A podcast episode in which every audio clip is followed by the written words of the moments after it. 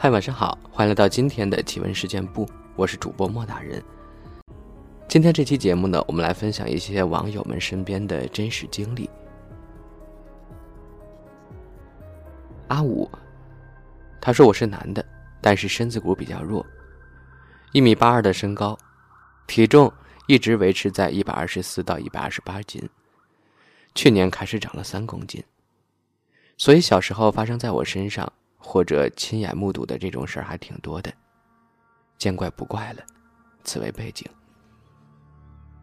说件具体的事儿：，二零零九年大学毕业后，和前女友西安漂了一年之后，终于输给了现实，各回各家。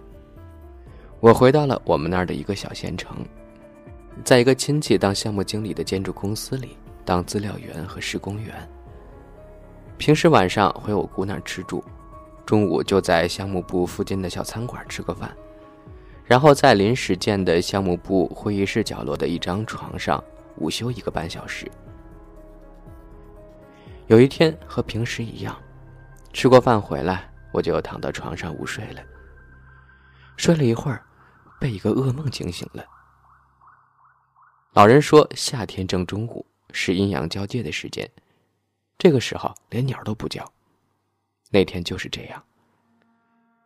我惊醒的时候，世界仿佛沉睡了一般死寂。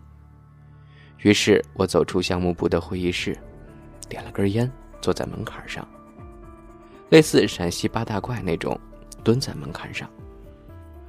忽然，会议室门口，也就是我眼前，平地突兀的起了一个特别大的旋风。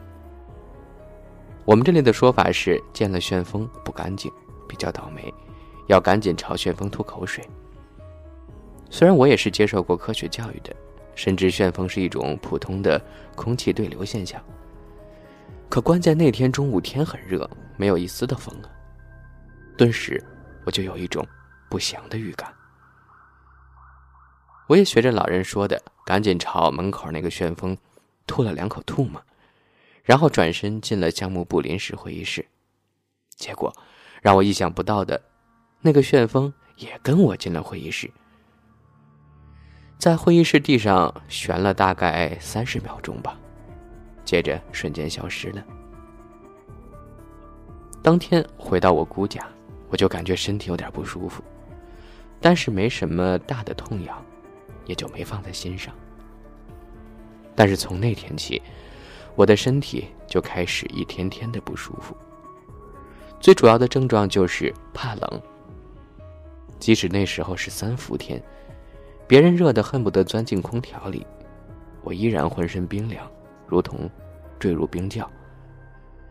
三伏天大中午，我还要坐在院子里晒太阳，而且肘关节和膝关节一直的痛，那种痛木木的，又能受得了？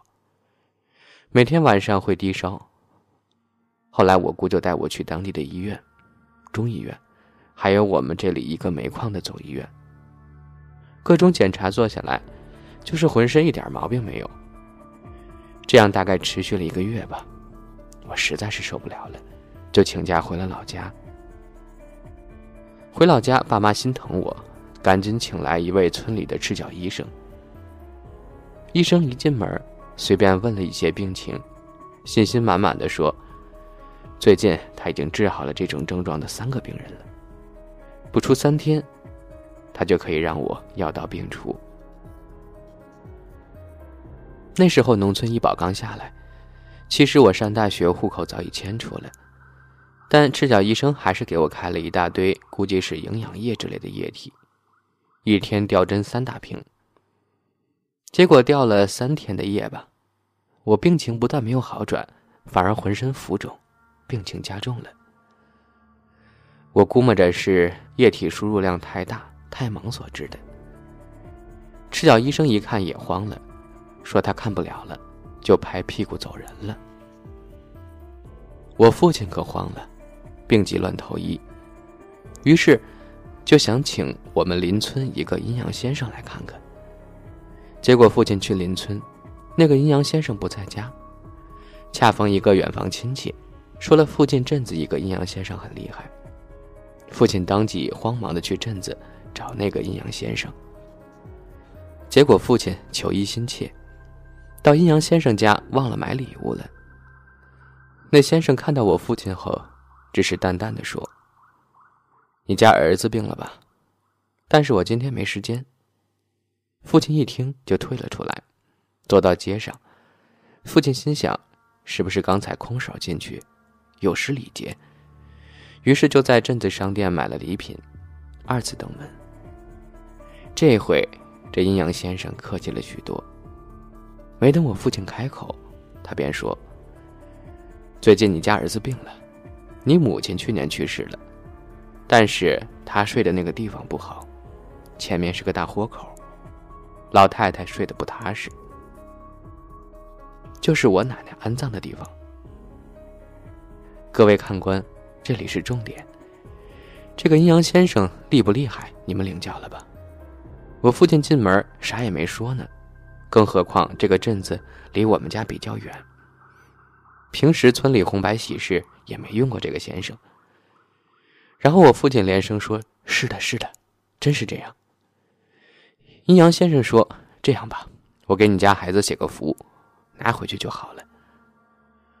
父亲不太放心，又虔诚邀请先生来我家为我去除病魔。最后这先生拗不过，就跟我父亲一道来到我家里。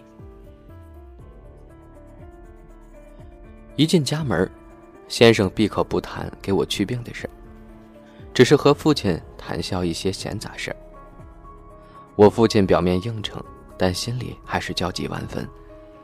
因为那时的我确实病情比较严重了。后来酒足饭饱之后，阴阳先生才看了炕上的我一眼，说：“小子，你是想让疼痛去得快一点，还是慢一点呢？”我被问得一脸懵逼，就请教先生，有何区别呢？先生说：“快呢，就是我写符烧在一碗凉水里，你一口气喝下。”今晚就好了，但是管的时间短，有可能复发。慢点的呢，就是我写个符，你带在身上，百日以后就啥事儿都没有了，疼痛慢慢减轻，而且以后也平安。想想我都被折磨这么久了，也不在乎这百天了，于是我就选择了慢的那种。先生拿出笔和黄纸，还有朱砂。画了几道符，他让我母亲用七彩布缝起来，缝到我最喜欢穿的一件黑色衬衣的腋下，并告诉我，这件衣服不要和内衣混放，睡觉前挂起来。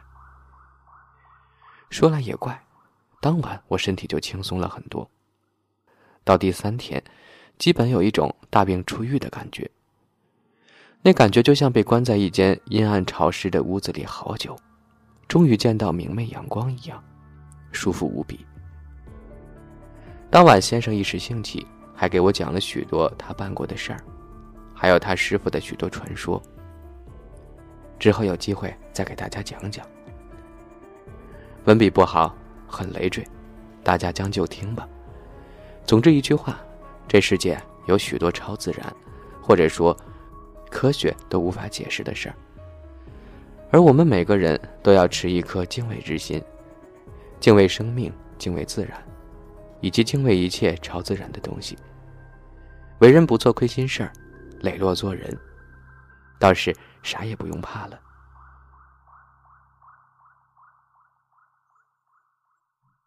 匿名用户，几年前的一个晚上，在朋友家里打牌到凌晨三点左右，才准备回家。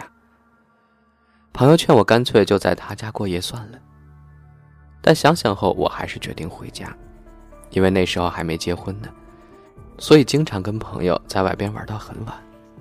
作为一个男人，夜路并不算什么。我家在一个小城里，从朋友家到我家不算远，走快点的话，大概十几分钟就能到了。回家路上都有路灯，我一个人走在不算宽敞的马路上。我家所在的单位，在这个小城里比较偏僻，所以路上的路灯也坏了好几盏。就在我快走到单位门口的地方，借着远处的灯光，我好像看到前面有个人在走。等我想看清楚时，才发现前面马路上空空荡荡的，一个人都没有。我怀疑自己眼花了，所以也没在意，继续往前走着。可是，在向前走了不到十米远的地方，突然，一个小孩凭空出现在我身前，跟我面对面的站着，离我不到半米远。那一瞬间，我就好像是触电了一样，全身的汗毛都立了起来，从脚底麻到了头顶。我的双拳一下子握得紧紧的。只是一下子，我在心里就确定了我是遇到了不干净的东西，所以我也不敢看那个小孩，只是大概知道，他身高只到我的胸口。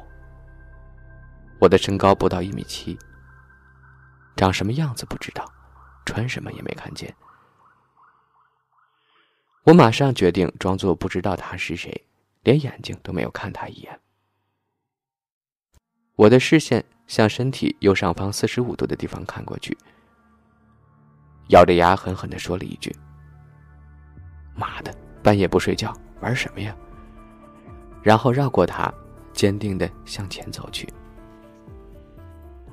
虽然心里很害怕，但也很好奇，想看清楚他的样子。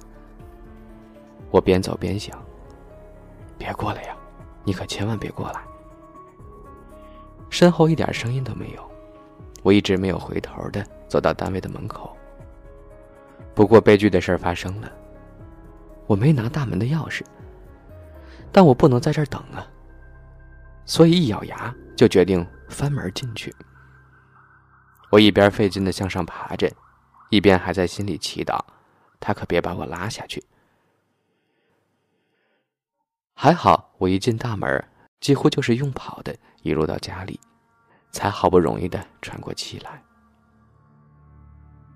过了几天，一直没什么异常，我的心逐渐放下来，才感觉自己真的太胆小，说不定那天就真的是个小孩子呢。几天之后，我把自己这件胆小的糗事儿，在一次同学聚会上，当成笑话讲给大家听。可是我讲完的时候。并没有听到朋友们的笑声，而他们一个个脸上全是吃惊的表情。后来他们才告诉我，就在半个月前，在我遇到小孩的地方，马路旁边那个单位靠近马路的楼房里，有一个大概四五岁的小女孩，在楼顶上玩气球时，风把气球吹出了楼，她便跟着跳了出去，结果从六楼楼顶跳到了旁边的马路上。当场就死了。听了朋友的话，真的是把我吓住了。从那以后，我都不敢晚上走这条路了。过去几年了，有时候我不得不在晚上走这条路，我都尽量不拖到零点以后，也尽量是和别人一起走过去。回顾这件事儿，有几点真的非常可疑。首先。当时马路虽然不太宽敞，但也有五六米，一个小孩怎么可能一下子出现在我身前，就像是从天上掉下来似的，而且跟我连半米都不到。倒是虽然这个地方的路灯坏了，但是前面二十多米远的地方却有一个很亮的路灯，后面大概二十米远的地方也有一个。如果之前我没有看花眼，而是真的有个小孩站在我前面走着，我没有理由看不到啊。还有这个小孩子一下子出现在我身前，虽然我没有看清楚他的样子和衣着，也不知性别，但我还是知道，他绝对是跟我面对面的。所以我从怀疑自己眼花开始，到他出现，差不多都走了十米远了。那么远的距离，如果有人一直向我走来，我怎会看不到呢？我的反应速度会这么迟钝吗？那个坠楼死去的小女孩。正好就是死在我遇到小孩的地方，这是巧合吗？还有一个五六岁大的孩子会在凌晨三点左右一个人在马路上走吗？这个灵异事件虽然过去了好几年，但给我留下的迷惑却一直没有答案。给我留下的惊悚也一直陪伴着我，让我对生命、对未知都充满着敬畏之心。